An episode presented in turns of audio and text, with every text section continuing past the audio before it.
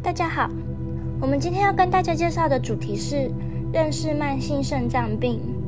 但之所以会选择这个主题，是因为根据美国肾脏资料系统统计，台湾是平均洗肾率最高的，而且洗肾的年龄也在台湾逐渐的年轻化。但是如果肾脏出问题了，也不会感到疼痛，没有办法及时的反应，发现的时候常常就很严重了。所以这是我们觉得值得好好讨论的问题。那第一个部分会先跟大家介绍肾脏。肾是脊椎动物体内的一种器官，属于泌尿系统的一部分。高中生物课都有学过，是负责过滤血液中的杂质，维持体液和电解质的平衡，产生尿液排出体外的功能。在人体中有两枚肾脏，位于腰部的两侧后方，因此又称为腰子。妈妈常常要我们多吃的有机。这是猪的肾脏做的。那在传统上，猪的腰子具有补肾气、通膀胱、止渴的功效，可用于治疗肾虚、腰痛、水肿、耳聋等症状。肾脏虽然不大，但通过肾脏的血流却占有总血量的四分之一。肾脏有很强的储备能力，即使肾功能降到只剩百分之五十，除了少数之外，多半缺乏明显的临床症状。当肾功能只降到百分之二十以下，健康就会出现严重的问题。当降到百分之十到十五以下时，如果没有透过洗肾或换肾等动作，通常都没有办法再活太久。那了解肾脏对我们人体的重要性之后，我们就要来认识一下何谓慢性肾脏病。首先，先跟大家介绍一下慢性肾脏病的病因。简单来说，就是为什么会生病。慢性肾功能障碍，统称慢性肾衰竭，是指肾功能异常持续三个月以上无恢复迹象。这个病是一种所谓的进行式疾病，也就是说，一旦诊断确定之后，这个病只会越来越恶化，而不可能会痊愈。慢性肾脏病通常没有明显的症状，等到发现时已经有相当程度的受损。以下为慢性肾脏病的十大高危险群：第一个是糖尿病的患者，第二个是高血压的患者，第三个是心血管疾病的患者。这边我们可以了解到，只要是有三高的疾病其中一高的，就很容易常常伴随着慢性肾脏病。那接下来的高危险群还有蛋白尿患者、痛风患者、六十五岁以上老年人、长期服用药物患者、有肾脏病家族史、抽烟者、代谢症候群的病人。再来，我们来讲讲慢性肾脏病会有哪些症状。最常见的就是在肾脏病人身上发现水肿。啊，常出现在眼脸、脚踝、背部等等，然后会有高血压。如果血压异常升高的话，常常是病情加重的表现。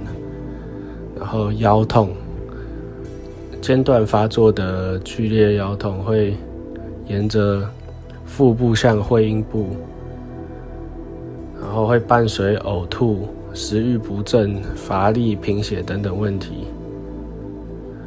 可是由于这些症状并不是肾脏病人上特有的症状，所以常常也不易诊断。所以在早早期诊断及及早治疗，在肾脏病人身上并不容易。事实上，如果发现有血尿或是尿中泡泡沫增多，最保险办法就是去做尿液检查。如果做了尿液检查，是诊断肾脏病最重要的，也是最方便、经济、有效的方法。然后要如何治疗慢性肾脏病呢？呃，慢性肾脏病治疗的主要目标就是要阻止病情向肾衰竭末期发展。所以，主要治疗原则就是尽量针对病因、病状对症下药。像是如果有高血压或是糖尿病，就是吃高血压的药，或是对糖尿病做治疗。啊，主要分成三种治疗方式。第一种早期就是用药物治疗，像我刚刚说的那样。然后如果到晚期，就要使用透析或是肾移植来处理。透析有分为血液透析跟腹膜透析，而这两种方式就是我们俗称的洗肾。啊，先来讲讲大家最关心的洗肾。如果当慢性肾脏病恶化到到达第五期的时候，会出现水分及尿毒素无法排出，就可以考虑开始洗肾。许多长辈在面对洗肾时，会有许多迷失。呃，最典型的就是认为洗肾是苟延残喘的办法，所以不如不要洗肾。需要认清的是，肾洗肾并不可怕，可怕的是肾脏衰竭。